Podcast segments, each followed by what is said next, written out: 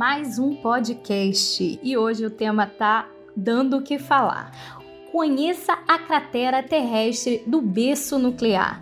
Hoje nós trouxemos para vocês a experiência de Bill Newcott, que é um correspondente da National Geographic, que esteve nessa cratera nuclear no deserto do Novo México, que é considerado o berço da era nuclear. O que, que você achou desse tema, Nathalie? Menina, eu tô amando, né? Primeiro por causa deste museu, que eu sou fã number one. I love a nuclear museum so much. Olha, praticando o inglês, né? Tô achando um barato. E deixa eu te contar. O Bill Nicott, né? Ele ficou junto com o guia dele numa batalha muito louca com uma chave. Você acredita que a chave que o guia tinha para abrir esse local não estava funcionando? Olha só, gente. E ele dá um depoimento muito emocionante. E ele se remete à saída do portão norte do campo de testes de mísseis de White Sands, no Novo México.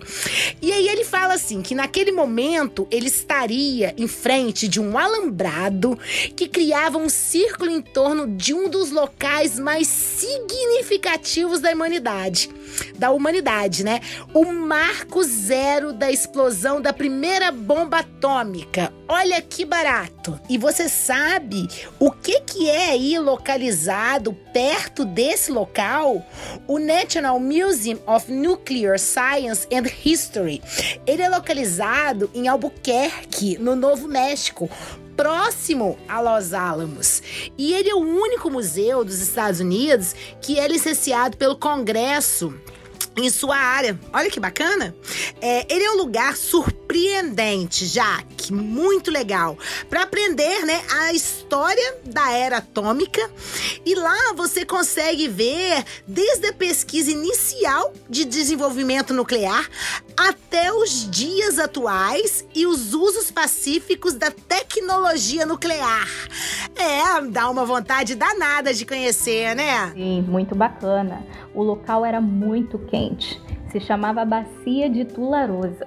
E naquele dia, Bill conta que o teste estava agendado para acontecer às quatro da manhã, mas o tempo não ajudou que acontecesse no horário previsto. E ele teve que acontecer um pouquinho mais tarde, às 5h30.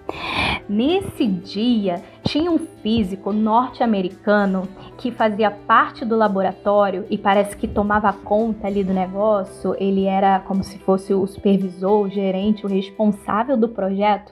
Esse físico era o Oppenheimer, ele supervisionava. Ele estava num bunker na época que ficava a 8 quilômetros e ao sul e fazia uma contagem regressiva que era transmitida por alto-falantes. Imagina a sensação, a emoção e o sentimento que se passava nesse momento. Menina, vou te contar umas curiosidades que só quem estava presente naquele dia sabe. E Bill também ficou sabendo e contou pra gente. Bom, ele diz, né, que todos que estavam presentes àquele evento, eles receberam óculos de soldador, ou se não, pedaços de papelão com vidro que compunham os óculos de soldador, né? E o pedido que eles faziam pro pessoal que estava lá presente era que para eles não olharem diretamente a explosão. Que assim que a explosão passasse, eles poderiam olhar os, os clarões seguintes, né? E assim, naquele local houve um clarão enorme, iluminou o vale inteiro, parecendo o sol de meio-dia. A luz, ela iluminava Jaque em uma estrutura em forma de um ovo, sabe? Com um pilar de fogo que foi projetado assim para cima e daí deu aquela conformação que a gente conhece do cogumelo. E teve também uma estranha luz de coloração roxa que iluminou a, a, a, aquela nuvem, né? E você sabe o que que ela, por que, que ela era roxa? Porque ela estava assim relacionada à radiação se chocando ao meio da poeira. Olha que fato interessante. Então, desta forma, né, a explosão adquiriu depois uma coloração vermelha que brilhava por dentro conforme as temperaturas iam caindo, né, do inimaginável para o simplesmente estonteante. Foi um espetáculo, né? Eu fico imaginando esta bola de fogo que muito mais da chuva de emoções que ela trazia para quem tinha acesso a essa fotografia, ela dava início à era atômica, onde tudo mudaria dali para frente. A maneira de tecnologia de tudo no planeta mudava a partir desse momento. Isso se deu na década de 40, onde a inteligência dos Estados Unidos guardava um segredo aterrorizante. Ele descobria que a Alemanha, a Alemanha nazista, ela estava tentando desenvolver uma bomba nuclear. E como que ele ficou sabendo disso? Aí entra o um cara que eu sou muito fã, que é um dos maiores gênios entre a humanidade, que é Albert Einstein. Ele e mais dois amigos tinham acesso a essa informação privilegiada que a Alemanha estava desenvolvendo esse tipo de bomba. E aí dava início o programa nuclear norte-americano, porque ao contar para o presidente americano, automaticamente ele envolveu tudo e todos que era necessário para começar esse programa. E com certeza, Nathalie, a primeira bomba atômica, ela teve uma jornada ainda mais tortuosa do que Bill estava tendo aí nesse dia, conforme você contou sobre a chave na entrada. Ai, Jaque, tadinho do Bill, né? que romaria. Eu, no lugar dele, menina, ia ficar morrendo de ansiedade. Mas vamos ao que interessa. Vamos voltar aos fatos importantes desta jornada atômica. Bom, a equipe científica ela era liderada pelo físico Oppenheimer. E o teste do dispositivo foi feito pelo físico Harvard Brain Bridge. Dois famosos físicos que a gente ama. Outro fato importante foram que 130 mil norte-americanos foram empregados nesta iniciativa. E praticamente nenhum deles sabia que se tratava. Vê se pode, gente. Bom, o enorme projeto, ele foi montado na pacata cidade de Los Alamos, no Novo México, no Planalto de Pajarito. E vou te contar uma curiosidade, Jaque. Havia lá uma escola para meninos que o Oppenheimer frequentou na infância. E essa escola, ela foi transformada em um campus onde os cientistas, os engenheiros, né, naquela época iriam projetar e construir os componentes do dispositivo que ficou conhecido como gadget ou artefato. Muito interessante, né? Fantástico! E a 160 quilômetros ao sul, no sul de Albuquerque, foi construída uma instalação para montagem final e teste. Ali nascia o famoso Projeto Manhattan. Ô Jaque, me diz uma coisa aí.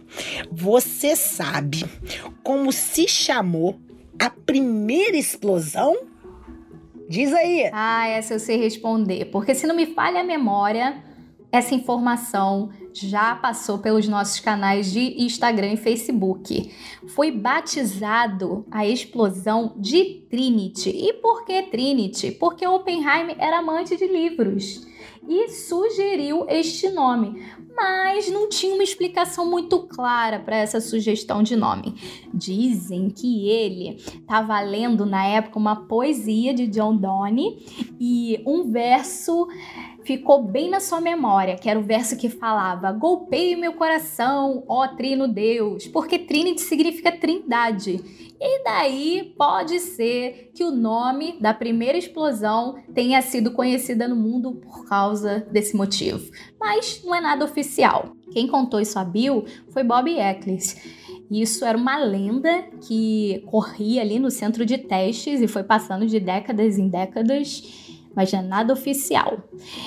Falando disso aqui, eu lembrei de uma coisa. Eu lembrei do nome do símbolo da nuclear, do trifólio, que também é um trio e que simboliza alfa, beta e gama. E foi criado bem é, bem, logo depois a essa situação da Trinity. Bem, minha opinião pessoal, eu acho que o nome Trifólio foi inspirado nesse nome que batizaram a primeira explosão, que foi Trinity. Será? Bem, você sabia, Nath, que durante dois dias no ano, esse lugar com essa história extraordinária, onde foi feito o teste, é aberto ao público? Ah, sim, já que no primeiro sábado de abril e no outro sábado, o primeiro de outubro. Dá uma vontade, né, de visitar.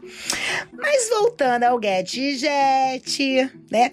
De acordo com o Bill, que fala na reportagem, o coração do artefato tinha uma forma de um globo, de mais ou menos um metro e meio de diâmetro.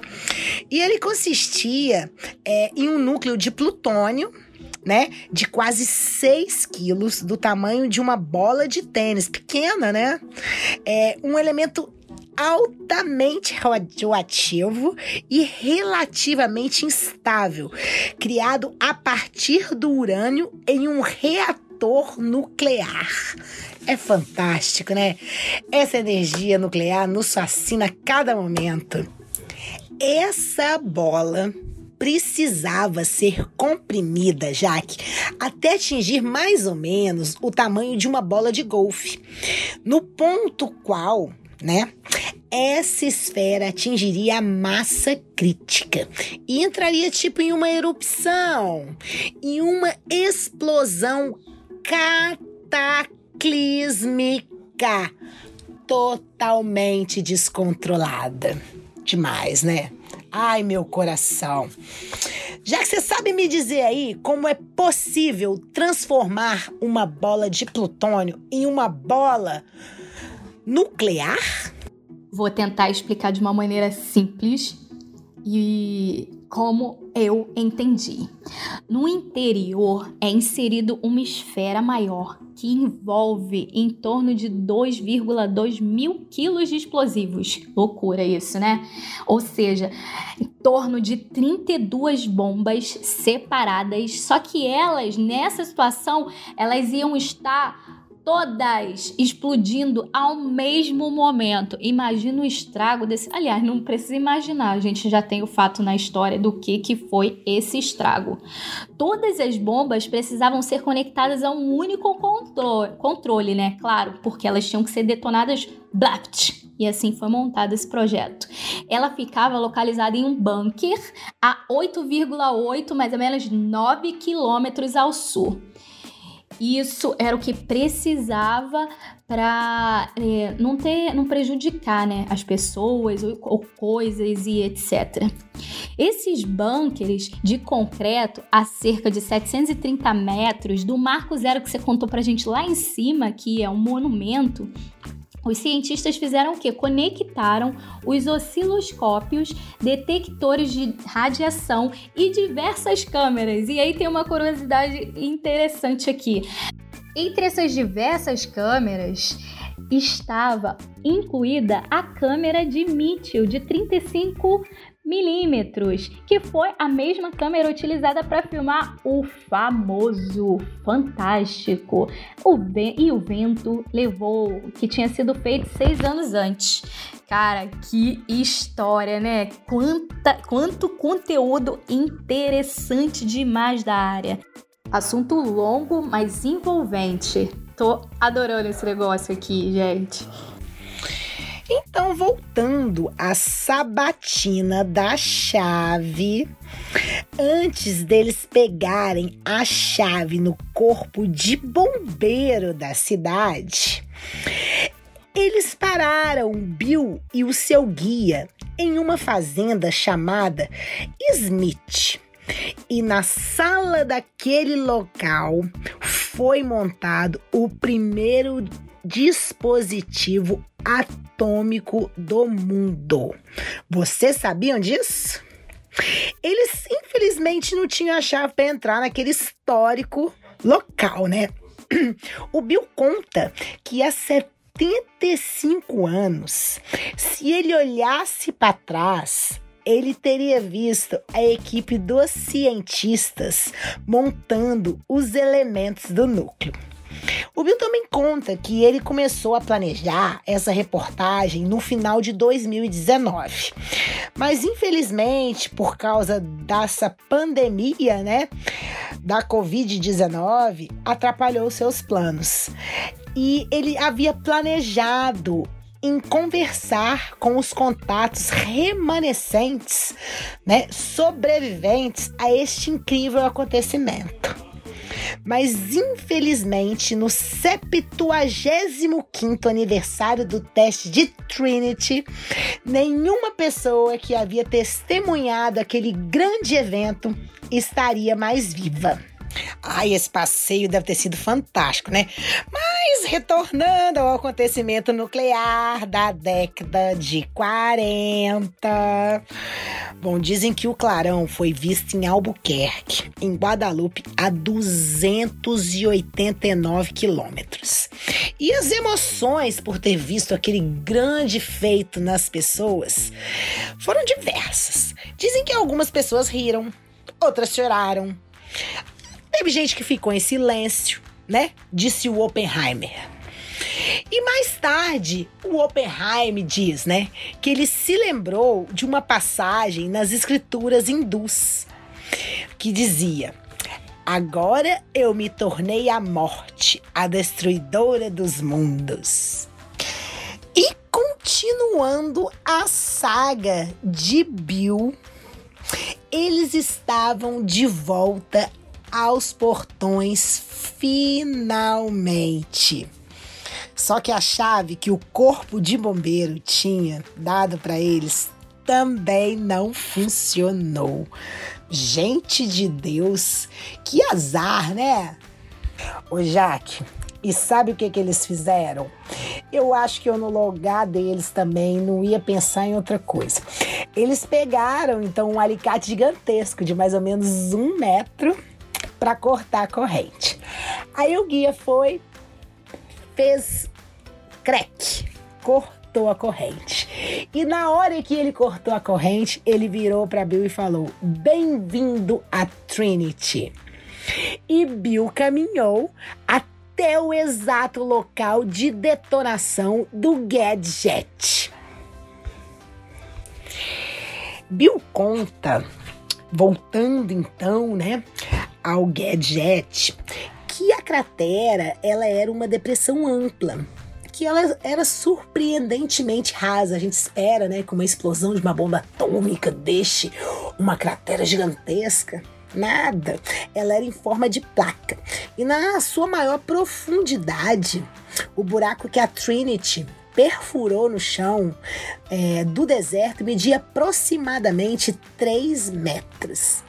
O Bill então se aproximou do obelisco preto de 3,6 metros de altura no hipocentro de Trinity e relatou em sua reportagem que ele se sentiu como se fosse um astronauta caminhando em direção àquele monólito lunar.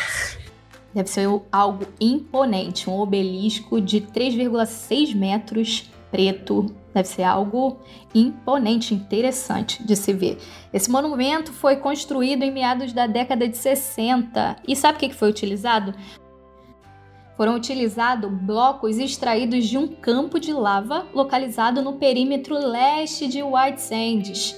Uma grande placa que fica bem ali nesse obelisco tem uma placa grande que informa que esse foi o local do teste da Trinity, onde o primeiro dispositivo nuclear do mundo foi detonado em 16 de julho de 1945. Esse local onde o mundo moderno foi forjado no fogo, onde tudo mudou, aonde grandes conflitos internacionais começaram a acontecer. Hamilton menciona o seguinte, enquanto fechava o portão que estava atrás deles e com um elo decorrente, um elo de corrente temporário com um pedaço do seu chaveiro. Ele falou assim: muitas pessoas dizem que esperaram a vida inteira para visitar esse local. E ele complementou dizendo: mas a minha experiência de sempre estar tá aqui, eu digo, se você veio a Trinity uma vez, não precisa voltar, porque a Trinity, ela volta com você para casa. Até me arrepiou esse negócio, porque realmente é uma história, é a história. É uma história que mexeu com toda a humanidade, uma história que envolve, que faz parte de tudo que aconteceu ao longo dos anos no planeta. Paramos por aqui e com emoção, feliz de aprender mais sobre uma história tão fantástica como essa que a National Geographic apresentou pra gente. E não esqueçam de curtir nossas páginas, todas as nossas páginas, compartilhar e aprender cada dia mais com essas informações que nós fazemos com tanto carinho. Meu nome é Jaqueline Viana, eu sou pesquisadora na área de engenharia do conhecimento nuclear. E eu sou a Nathalie Gaiotti, pesquisadora na área de salvaguardas e segurança nuclear. Tchau!